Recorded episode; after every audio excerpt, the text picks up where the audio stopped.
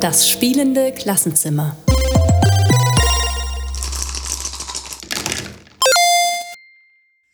Herzlich willkommen äh, zu einer neuen Folge im spielenden Klassenzimmer und äh, herzlich willkommen, Daniel. Ja, hallo Daniel. Schön, wieder hier zu sein. Ja, gleichfalls. Ich wollte heute direkt mal loslegen mit einem kleinen Feedback, das ich bekommen habe, denn vor ein paar Folgen hatte ich äh, erwähnt, dass ich ein paar kleinere Spiele ausgeliehen habe an eine Schulklasse. Entschuldigung, an eine Spielklasse, äh, an eine Schulklasse im Grundschulbereich. Also geht um Grundschule und ich hatte ein paar äh, Spiele mit Mathebezug verliehen, drei Spiele. Ich weiß gar nicht, ob ich damals erwähnt habe, welche Spiele das waren. Ich mache das jetzt einfach mal. Ähm, nämlich das äh, Game of Trains, die Schmatzinsel und ein Spiel, das Formula heißt. Wir verlinken dir einfach die, die Daten zu den Spielen, habe ich jetzt gerade hier nicht parat so. Und ähm, ich habe das einfach mal so ausgeliehen, weil ich erfahren habe, dass die Lehrerin gerne Spiele verwendet und habe jetzt erfahren, dass das wohl eines dieser Spiele zumindest gelegentlich in, in sogenannten Übungsstunden verwendet wird. Ähm, wie häufig, wie oft, weiß ich nicht. Ich möchte auch nochmal Rücksprache halten, weil es mich einfach persönlich interessiert. Und äh, dieses eine Spiel, das ist das äh, Formula, wurde auch in einem Elternbrief erwähnt sozusagen, ne? also empfohlen letztlich, was mich sehr freut einfach. Wollte ich nur nochmal so als Feedback mitgeben, dass da wirklich sich was getan hat. Und äh, ich hoffe oder ich überlege, wie man das vielleicht ein bisschen ausweiten kann, wie man, wie ich noch mehr Spiele finden kann, die vielleicht von Interesse sind, dass man da so eine Art Lerntheke vielleicht dann auch, ne, es gibt ja auch einen offenen Ganztag und sowas, dass es dafür bereitgestellt wird. Und es freut mich einfach, dass es so, ja, funktioniert hat oder dass es andere auch überzeugt. Ja, ist auch eine, eine schöne Rückmeldung und äh, wir können ja nochmal verweisen auf die Folge mit Martina Fuchs ähm, in der zweiten Staffel vom Spiel des Jahres.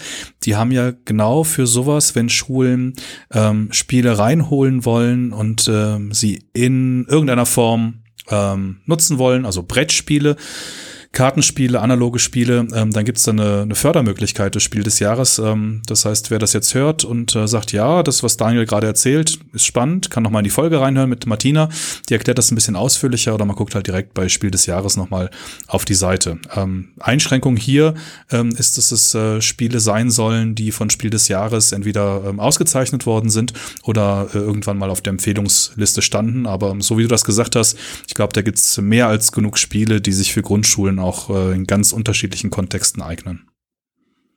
Und da, da kann man ja mal nachgucken. Es gibt ja immer die Nominierten zum Spiel des Jahres, aber es gibt eben diese längere Empfehlungsliste auch noch. Ne? Das die findet man auch, oder? Genau, das ist komplett äh, dokumentiert. Die haben eine schöne Datenbank angelegt, äh, die die mittlerweile über 40 Jahre Geschichte des Spiels äh, ähm, dokumentieren, also der, der Preisverleihung, der später entstandenen Empfehlungsliste und äh, immer mit kurzen Beschreibungen der Spiele. Ähm, genau, das kann man auf der Seite von Spiel des Jahres, verlinken wir auch in den Show Notes, wirklich gut, gut nachvollziehen und ein bisschen stöbern und gucken. Ähm, jede Menge Sachen dabei, die sich ähm, eben auch gut für ähm, Grundschulen und für weiterführende Schulen eignen. Prima. Dann würde ich heute beginnen mit dem letzten Spiel, das ich mitgebracht habe für diese Staffel, wenn ich das richtig sehe. Ich bin sehr gespannt. Und äh, ja, ich, ich mache etwas Gewagtes, denn im Grunde habe ich kein Spiel mitgebracht. Ähm, wir haben ja hier immer spielebasiertes Lernen sozusagen als, als Basis für das, was wir machen. Also Game-Based Learning nennen wir es ja auch, oder ist der Begriff, der häufig äh, verwendet wird dafür. Und was ich jetzt heute hier mitbringe, ist eher Play-Based Learning. Also also heimlich gehst du hin und weitest das Thema unserer, unseres Podcasts aus. Du unterwanderst unseren Podcast, deinen eigenen. ein klein bisschen, aber vielleicht kann ich dich überzeugen und, und wenn nicht, dann war es der ein, ein einziger Ausflug sozusagen in diesem Bereich. Aber äh, dieses Play-Based Learning kann man vielleicht auch als Serious Play bezeichnen, wie auch immer. Das ist, glaube ich, ein mehr oder weniger geschützter Begriff, der äh, komme ich gleich auch nochmal drauf. Äh, einfach mit, mit Spielzeug sozusagen zu lernen. Und ich habe hier ein ganz bestimmtes Spielzeug ähm, vor Augen, nämlich Lego, beziehungsweise Klemmbausteine, wenn man das jetzt ein bisschen neutraler bezeichnen will. Da gibt es nämlich die sogenannten Lego-Rhythmus-Konstrukteure die ich Bitte an der was? Schule, die Lego-Rhythmus-Konstrukteure, ich werde das gleich erläutern, was das genau ist. Die halt, durfte ich okay. kennenlernen, auch vor ein paar Jahren bei der freien ähm, aktiven Schule in Wülfrath. Ein, ein Kollege Jonas Röser dort, der hat das da ganz eindrücklich äh, demonstriert, wie die damit arbeiten. Das ist eine Schule, die folgt quasi der Montessori-Pädagogik setzt es um. Die Schüler haben viele Freiheiten, sich selber auszuwählen, welche Lerninhalte sie wann bearbeiten sozusagen. Und äh, ja, wie, wo fange ich an? Also man braucht Lego dafür, Lego-Steine. Und Oder äh, Klemmbausteine. Klemmbausteine, genau. Bleiben wir bei Klemmbausteine. Oder muss es Lego sein, weil die ein besonderes Angebot haben mit diesem Rhythmuskonstrukteur? Nein, überhaupt nicht. Also das ist äh, einfach Okay. ein, äh, sind diese Klemmbausteine, Lego-Bausteine, mit denen man da arbeitet und die sind auch ganz normale. Das sind einfach Platten und ganz klassische Steine, wie man sie kennt, solche Vierersteine, Zweiersteine, Achtersteine, wie auch immer man sie jetzt bezeichnen will. Und Ich stelle mir gerade so Drittklässler vor, die diese Platten nehmen und aufeinander Nein, hauen äh, und damit Rhythmus das, und jede Menge das Lärm ist es nicht, erzeugen. aber ähm, es, es, sie machen damit natürlich Musik tatsächlich. Mhm. Ähm, beziehungsweise Rhythmen, ne? also Lego-Rhythmuskonstrukteure. Bevor ich das äh, genauer beschreibe, vielleicht ein kurzer Rückschritt, äh, Rückgriff noch kurz auf dieses Serious Play oder äh, Lego auch. Also Lego macht das wohl schon länger. Dieses Serious Play ist auch ein, ich glaube, ein geschützter Begriff, aber die haben das dann irgendwann in den ich glaube 2000ern auch als CC lizenziertes Methode freigegeben, soweit ich weiß. Aber die haben selber schon in den 90ern angefangen, Workshops zu machen mit ihren eigenen Sachen sozusagen, um, um irgendwelche Strategie-Workshops durchzuführen, Teambuilding-Maßnahmen. Da gibt es heutzutage ein ganz breit gestreutes Angebot an Sachen, wo einfach dieses Lego verwendet wird als, als Basis, um damit kreativ Problemstellungen zu bearbeiten. Und das fand ich erstmal spannend, Lego sozusagen für ernsthafte Anliegen zu nutzen. Klemmbausteine, ich bleibe jetzt mal beim Begriff, Wort Lego, es ist kürzer. Ähm, und was ich jetzt dort gesehen habe, versuche ich mal so einfach wie es geht im Podcast-Format zu beschreiben. Man nimmt bei diesen Lego-Rhythmus-Konstrukteuren, man nimmt eine Lego-Platte, die äh, also flach ist, auf der man ähm, mehrere Steine nebeneinander ab, äh, aufbauen kann. Sagen wir mal, ich, was ist realistisch? Irgendwas äh, 30 Klemm. äh, Punkte sozusagen. Ähm, 30 mal 30 reicht locker, man braucht gar nicht so viel. Ähm, und dort werden jetzt einfach, und es ist wirklich einfach, sogenannte Patterns abgebildet, also Muster. Ähm, das heißt, man stellt sich vor, jeder dieser Klemmpunkte ist vielleicht ein Schlag in so einem Takt oder ein, ein halber, äh, ein, ein Viertelschlag oder ein Achtelschlag. Das kann man sich selber zurechtlegen. Und darauf klemmt man jetzt diese verschiedenen Bausteine so, dass quasi zum Beispiel ein Viererstein da ist, dann noch ein Viererstein und dann zwei Zweiersteine. Und dann repräsentiert es ja ein Muster, ein wenn man sich einen, einen, einen, einen Impuls dazu vorstellt, ja, ein, ein, ein Takt, der vorgegeben wird, also eins, zwei, drei, vier, eins, zwei, drei, vier, dann könnten jetzt solche Lego-Steine dann ent, ent, entsprechend einen, einen Rhythmus repräsentieren. Ne? Dann wird nicht, nicht auf eins, zwei, drei, vier geklatscht, sondern auf also ich klatsche, ich zähle jetzt mal und klatsch dazu. Eins, zwei, drei, vier. Eins, zwei, drei, vier. Ne? Ich habe quasi einen Legostein, der zwei Schläge repräsentiert und dann zwei kleinere Legosteine. Und so baut man sich hier ein, ein Muster, ein Pattern. Ein, er hat etwas, das einen Rhythmus repräsentiert, visuell, und den kann man dann natürlich immer wiederholen. Und der kann wesentlich komplexer sein als das, was ich jetzt gerade gemacht habe. Kann man einfach anfangen mit wenigen Bausteinen und es immer weiter ausbauen. Man kann jetzt auch einen anderen Rhythmus machen. Man kann eins, zwei, drei, vier, eins, zwei, drei, vier. Ne? Kann, kann man spielen damit, mit, mit, mit diesen verschiedenen Patterns.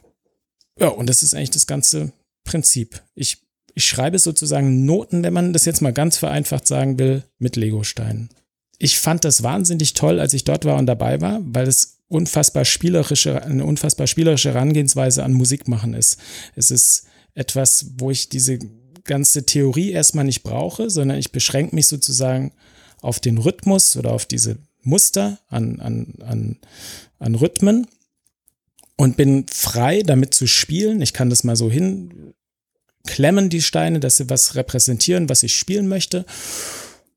Und dann kann man das auch zusammen machen. Ja, man, man kann gemeinsam das dann klatschen, man kann sich irgendwelche Instrumente bauen, man kann dann die Lego-Platten selber auch nehmen, um da drauf zu hauen, aber man kann auch irgendwas selbstgebasteltes machen oder man nimmt halt irgendein Instrument. Und dann geht's weiter, dann kann man das im Mehrspielermodus sozusagen spielen, dass sich jeder so ein anderes Pattern baut, ja. Und schon entsteht ein richtig komplexer Rhythmus sehr schnell, wenn zwei Leute auf den gleichen Puls spielen, ne, in der gleichen Zeit gleiches Tempo, können die halt komplett unterschiedliche Patterns spielen, die sie da visualisiert haben.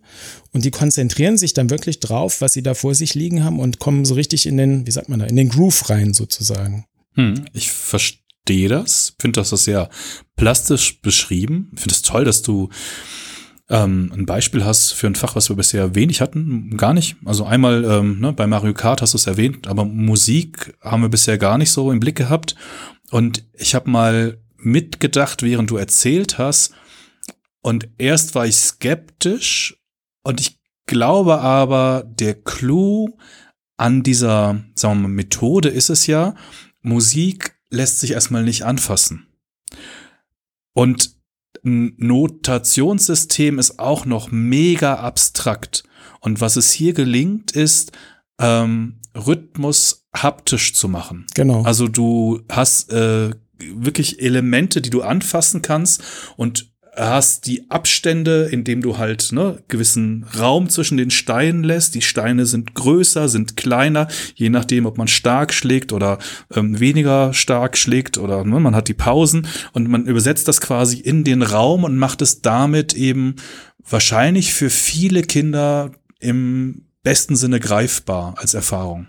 Ganz tolle Idee. Ja, sehe ich genauso. Oder das, die, diese, diesen Vorteil sehe ich äh, genauso. Und ich habe mal überlegt, wie man das auf andere Fächer übersetzen könnte, wo quasi auch Muster irgendwo vorhanden sind, die man visualisieren möchte und, und wie du es gerade gesagt hast, äh, greifbar machen möchte.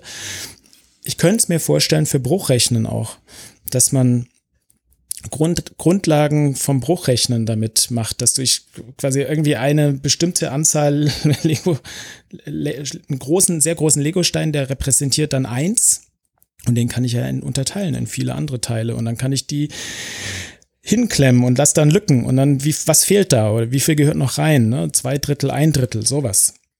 Und durchaus vorstellbar. Oder vielleicht sogar für Grammatikunterricht zu, zu einfach um, um, um ne, so solche abstrakten Dinge wie Wortarten und wo die im Satz stehen, Satzbau, mal einfach zu visualisieren, dass man sich verschiedene Lego-Steinfarben vielleicht auch nimmt, die dann eben die verschiedenen Wortarten, Verben und so weiter repräsentieren oder, oder Objekt, wo es halt im, im Satzbau dann hingehört und dann könnte man sich vielleicht geheime Codenachrichten schicken, ne? also in Geheimschrift, in Lego-Geheimschrift sozusagen. Was, was könnte da stehen oder was, wofür stehen diese Dinge? Ist vielleicht ein bisschen arg weit hergeholt jetzt, aber man könnte damit versuchen, Muster, überall wo Muster vorhanden sind, diese zu visualisieren und damit ja, das ist, hat ja viel mit Experimentieren zu tun, was ich vorhin gesagt habe, diese Patterns, die da gebaut werden. Die, man nimmt halt die Steine, klemmt sie mal dahin und dann macht man diesen Rhythmus mal und dann guckt man, was dabei rauskommt. Und dann verändert man den natürlich mehr oder weniger gezielt und spielt damit. Und so lässt sich da vielleicht auch mit Sprache arbeiten. Nur als Idee. Ja, ich habe gerade gedacht, gerade das erste, was du als Beispiel nanntest, ne, dieses Bruchrechnen, auch da kannst du ja mit unterschiedlichen Farben arbeiten. Ne? Dann hast du fünf Einzelsteine, davon sind zwei rot und drei blau. Ne? Ähm, dann hast du zwei von fünfen. Ähm, und das andere, was du sagtest, ist, und da würde ich nochmal auf die Raumerfahrung zurückkommen, da weiß ich nicht, ob man unbedingt Lego-Steine dafür braucht. Müsste man mal, wie du sagst, ausprobieren, experimentieren, ob das ähm, damit besser oder anders geht. Aber das sind ähm, Erfahrungen oder es sind Methoden, die ich auch aus dem Unterricht kenne, ähm, sowohl aus dem Sprachenunterricht wie auch aus dem Geschichtsunterricht, dass du solche abstrakten, in dem Fall sind es Abstände und Reihenfolgen, das sind ja auch Muster, ähm, in den Raum übersetzt. Also zum Beispiel, mm, in Geschichte, dass du ähm, eine zeitliche Reihenfolge nimmst äh, von Ereignissen mit Jahreszahl oder ohne Jahreszahl und die Schülerinnen und Schüler bekommen jeweils eins als Zettel in die Hand und positionieren sich im Klassenraum oder auf einer Treppe und ähm, symbolisieren damit eben auch die Abstände. Ne? Das ist weiter entfernt, das ist näher beieinander. Und ähm, das erinnere ich mich sogar, dass ich das mal in, als Schüler tatsächlich auch schon gemacht habe vor sehr vielen Jahren, dass wir eben diese ähm, Satzteile oder ähm, Wortarten in die Hand gedrückt bekommen haben und dann mögliche Sätze damit bilden mussten, weil es im Englischen und Französischen eben eine gewisse Abfolge von Wörtern im Satz gibt, wo man ein Adverb hinsetzen kann und wo man es nicht hinsetzen kann. Und das eben auch, weil wir alle so ein Schild hatten, dann im Raum symbolisiert haben und dargestellt haben. Genau, und ich glaube, diese Raumerfahrung ist etwas, äh, wenn man das umsetzen kann, ist es für viele Schüler wirklich sehr, sehr hilfreich, ähm, das von der abstrakten kognitiven Ebene runterzuführen in so eine Raumerfahrung hinein. Ja. Und ähm, darüber hinaus äh, gibt es vielleicht noch mehr Möglichkeiten mit, mit äh, so, solchem Spielzeug hier, solchem einfachen, ne? Das, das ja ist ja immer noch recht abstraktes Spielzeug. äh, aber trotzdem Dinge konkret zu machen. Ähm, ich habe zum Beispiel ähm, meiner Zeit als äh, E-Learning-Berater an Hochschulen auch Beispiele kennengelernt, wie im Hochschulbereich Prozesse mit Lego veranschaulicht wurden. Da ging es in einem Fall drum äh, um Produktion und Logistik, glaube ich. Ich verlinke es auch, ähm, wo dann gezeigt wurde, wie viel schneller am Fließband Dinge hergestellt werden können wie in, in Einzelarbeit. Und um das zu konkretisieren, letztlich, um es wirklich anschaulich zu machen und nicht nur in, in, in abstrakten Werten zu haben, wurde das da demonstriert an einer Stelle und es war echt faszinierend zu sehen, wie so ein Lego-Auto am Fließband in, ich glaube, es waren zwei oder drei Minuten fertig wurde, wo ich sonst eine Stunde für baue, letztlich. Ne? Ähm, also ich, ich wollte das heute einfach auch mitbringen, um ein bisschen so na, zum Schluss nochmal ein bisschen den Horizont zu weiten und, und äh, Anregungen zu geben, wo man vielleicht noch spielerische Lernideen finden kann. Ich glaube, auch bei Spielzeug. Falls du das mit dem Auto und dem Fließband ähm, als Video finden solltest, ähm, das würde ich gerne mal sehen. Ähm, da habe ich noch Probleme, mir das vorzustellen. Auch zu wissen, wie aufwendig das ist, äh, was da gebaut worden ist. Also ähm, guck mal, ob du da was finden kannst. Das fände ich sehr spannend. Und jetzt hast du schon gesagt, Schluss. Und jetzt komme ich noch. ich habe ja auch noch ein Spiel mitgebracht. Aber es ist im Vergleich zu dem, was du gerade vorgestellt hast, nochmal was sehr normales. Agent Undercover heißt es auf Deutsch. Ähm, kennst du das? Kenne ich nicht, leider nicht. Also es ist ein ähm, Spiel, was ein bisschen älter ist, ähm, wenn ich das richtig notiert habe, 2015 schon auf der Empfehlungsliste vom Spiel des Jahres. Der englische Titel ist Spyfall, äh, im Deutschen bei Piatnik erschienen unter Agent Undercover. Ähm, und der Autor ist ein ukrainischer Autor, ähm, auch da hoffe ich, dass ich das richtig notiert habe, Alexander Uschan. Es ist ein Spiel für drei bis acht Spieler. Aus meiner Erfahrung würde ich sagen, mm, eher mindestens fünf bis sechs und dann wird's richtig gut. Mit drei, vier ist es dann doch ein bisschen schwierig, weil es ist ein Social Deduction Spiel. Aber grundsätzlich ist es ja wirklich hilfreich, wenn du ähm, in Klassen auch mit größeren Gruppen spielen kannst. Ähm, hier brauchst du das Spiel auch, ähm, um das spielen zu können. Es hat aber so viel Spielmaterial drin, dass du mit einem Exemplar mit einer ganzen Klasse spielen kannst, wenn du die in drei oder vier Gruppen aufteilst. Das Grundprinzip ist, ähm, aus einer Reihe von vorgegebenen Orten, sowas wie Supermarkt, Strandbad, Casino, Kino und so weiter, bekommt die Spielgruppe einen Ort zugeteilt. Und jeder Spielende, jede Spielende bekommt eine Karte. Nehmen wir mal das Beispiel Supermarkt. Dann hat jemand dann eine Karte vor sich liegen und da steht drauf Supermarkt und eine Rolle Verkäufer, Verkäuferin. Und ähm, die nächste Spielende bekommt auch eine Karte, steht dann Supermarkt drauf und vielleicht Kunde oder Filialleiter und so weiter. Und unter diese Karten gemischt wird eine Karte mit dem Spion. Und die bekommt auch ein Spielender, eine Spielende. Das heißt, einer von denen in der Runde weiß nicht, wo sich die ganze Gruppe befindet. Alle anderen wissen Supermarkt und sie haben verschiedene Rollen da. Und dann geht es darum, in einer vorgegebenen Zeit sich zu unterhalten. Also Fragen zu stellen. Oh, gefällt's dir hier auch gut? ne, ist ganz schön warm hier, aber dann hast du vielleicht den Kollegen, der in der Fischabteilung äh, in der Kühlung sitzt. Ja, also das ist eben durch die Rollen noch ein bisschen schwieriger. Und es geht darum, sich in irgendeiner Form zu unterhalten und äh, die Person, die den Spion hat, muss quasi mitschwimmen und nicht auffallen.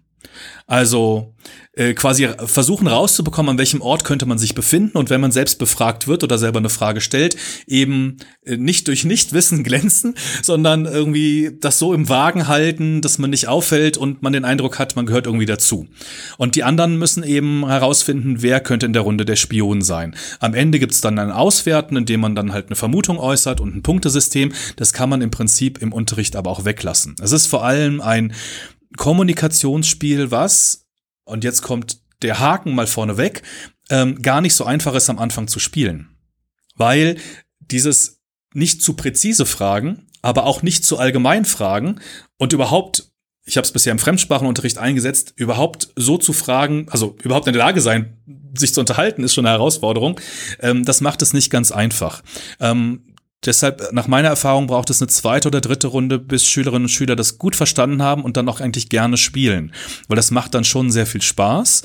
Ähm, und für Schülerinnen und Schüler ist das abweichend von den Originalregeln in der Regel auch ganz hilfreich, ihnen eine Struktur zu geben. Also zum Beispiel zu sagen, du Daniel, ne, du fängst an, du stellst die erste Frage und wer dann gefragt wird, gibt eine Antwort und stellt die nächste Frage.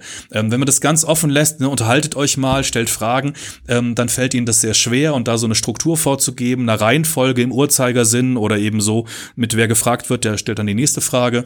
Ähm, das funktioniert dann ziemlich gut, dauert ähm, auch nur, ne, kann man auch die Spielzeitvariable festlegen, ob man drei, vier, fünf Minuten Minuten miteinander spricht. Plus die Auswertung ist so eine Runde in acht bis zehn Minuten dann erledigt. Das heißt, man hat eine schöne Möglichkeit, ähm, einfach mal freies Sprechen zu trainieren ähm, in einem spielerischen Kontext. Und wenn einem die Orte da nicht ausreichen, dann ist sowas auch schnell selbst gebastelt. Ja? Ähm, und wenn man es reduzieren möchte, auch im Sinne von Differenzierung, dass ich das vielleicht in einer äh, jüngeren Jahrgangsstufe mal einsetzen möchte, dann kann man auch diese Rollen weglassen. Die nehmen ein bisschen Pfeffer raus, ähm, wenn man sie ähm, weglässt, aber es macht es halt einfacher. Und dann habe ich zum Beispiel einfach eine Karte Schule, da steht dann nur Schule drauf, ich muss auch keine Bilder machen und jeder bekommt eine Karte mit, mit Schule drauf und ähm, einer bekommt eine Spionkarte. Dann kann ich auch weitere ähm, ähm, Orte selber ergänzen dafür, so dass es dann auch zu meinem Unterricht passt. Wichtig ist halt hier, ähm, dass schon eine größere Auswahl von Orten vorhanden ist. Ja, also das passt eben nicht, dass ich sage, wir haben jetzt gerade Einkaufen im Supermarkt als Thema gehabt und ihr kommt jetzt in den Supermarkt, weil dann weiß man ja, wo man ist. Also man muss eben schon eine Auswahl von verschiedenen Orten haben. Und ich sag mal, ähm, das ist in dem Spiel schon gut gemacht, deshalb kann man mit dem Material auch prima arbeiten, ähm, weil da viele Standardorte drin sind, die man in der Kommunikation im Unterricht auch hat. Also das ist dann im Zug, im Kino, wie schon gesagt, im Supermarkt das Beispiel, im Schwimmbad. In der Schule gibt's tatsächlich auch im Krankenhaus. Ähm, das heißt, es ist eher was für ähm, fortgeschrittene Lernende in den Fremdsprachen, aber die haben dann wirklich viele Möglichkeiten, hier nochmal Alltagssituationen und Alltagsvokabular ähm, zu wiederholen. Ist also auch nah dran an dem, was ganz oft auch von den Lernenden eingefordert wird. Ich möchte doch die Fremdsprache so lernen, dass ich sie, wenn ich im Urlaub bin, auch gut einsetzen kann. Und genau diese Situationen sind da auch drin. Ähm, insofern finde ich das ein ganz tolles Spiel für, um das nochmal zusammenzufassen, eher ältere Lernende, die einen fortgeschrittenen Stand, ich sag mal, im europäischen Referenznamen schon eher B1 haben, ähm, die können das wirklich gut spielen. Geht auch mit Gruppen, die das ähm, die niedrigeres Niveau haben, aber so richtig die Stärken entfaltet das Spiel erst äh, bei einem wirklich guten Redeniveau. Genau. So, also ab Klasse 9 ungefähr. Hängt halt von der Fremdsprache ab, ne? Die und äh, ja, natürlich, Ja, klar. Genau, aber sagen wir B1, das sind so in der Regel drei bis vier Lernjahre. Genau. Ja. Klingt sehr schön. Ist auch so, klingt so, dass man da voll drin ist in der Immersion, ne? Wenn ich, wenn ich jetzt, ich denke nicht mehr drüber nach, ob ich in der Fremdsprache spreche oder nicht, so stelle ich es mir vor. Muss man da viel drauf achten, dass die Schüler nicht schummeln? Also was die Verwendung der Fremdsprache angeht? Die Erfahrung habe ich nicht gemacht, sondern wie du sagst, ähm, das ist durch das Setting vorgegeben, dass man die Fremdsprache dann verwendet. Das funktioniert super. Es gibt eine Sache, ähm, die an dem Spiel vielleicht noch schwierig ist ähm, die Rolle des Spions hier zu übernehmen, die bekommt man zufällig zugeteilt. Das kann für den einen oder anderen ziemlich unangenehm sein, weil man echt mächtig auf dem Schlauch steht und sehr diplomatisch agieren muss. Und das geht ja dann in der Unterrichtssituation zusammen ähm, mit auch den Sprachkenntnissen, die man hat. Mhm. Ähm, und ich kenne das auch aus dem sagen wir, Freizeit-, Hobby-, Familienbereich. Ähm, doch immer wieder gehört, dass Leute gesagt haben, ja, das spiele ich nicht so gerne, ich möchte auf keinen Fall den Spion bekommen, weil man da so ein bisschen alleine ähm, auf sich gestellt ist. Und das ist nicht für jeden was. Ähm, ich habe im Unterricht dazu keine negativen Rückmeldungen bekommen, weiß aber eben aus dem, ja, von den normalen Spieleabenden, dass das nicht immer für jeden was ist. Könnte man doch aber vielleicht einfach ein kleines Spionagetraining voranstellen im Unterricht auch, was, wie man, wie man geschickt mitschwimmt, wie man geschickt, welche Phrasen kann ich verwenden, um nicht aufzufallen, dass man vielleicht bisschen Rüstzeug mitgibt. Ich glaube, also ich habe es bisher immer nur mal eingesetzt, wenn noch Zeit war. Ähm, ich denke aber, dass du einen wichtigen Punkt gerade aufmachst. Ähm, eigentlich lässt sich das Spiel super kontextualisieren durch eine Vorbereitung. Nicht nur für den Spion, also das ist eine super Idee, sondern auch darüber hinaus. Man kann halt die Frageform nochmal wiederholen. Genau. Ähm, man kann Standardphrasen wiederholen.